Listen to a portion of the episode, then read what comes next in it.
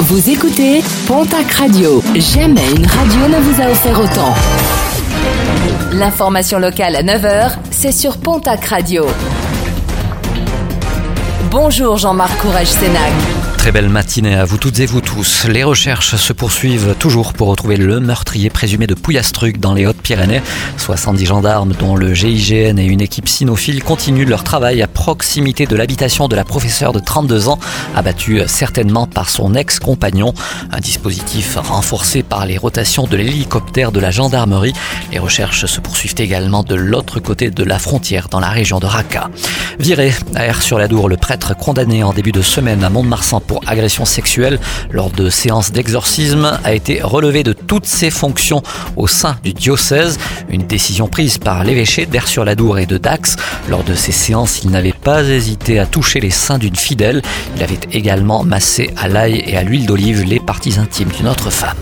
À la piste en gravier du pump track va nécessiter de nouveaux travaux de restauration. Une piste dégradée dans la soirée de mercredi à jeudi par un ou plusieurs cyclistes. L'équipement dont l'investissement s'élève à quelques 150 000 euros hors taxe devrait recevoir aujourd'hui son enrobé. La municipalité rappelle que ce chantier, comme tous les chantiers, est interdit au public avant son ouverture officielle. En sport rugby, le calendrier de la prochaine saison de Top 14 a été dévoilé hier par la Ligue nationale de rugby.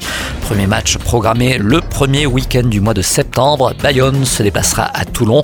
Autre déplacement, celui du stade toulousain à l'Union Bordeaux-Bègle. La section paloise recevra l'équipe de Perpignan. Autre calendrier dévoilé, celui de la Pro D2, un championnat qui démarrera une semaine avant celui de Top 14.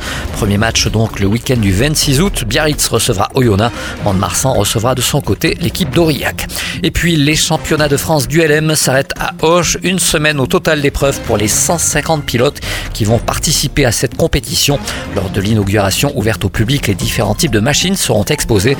Remise des trophées le 16 juillet.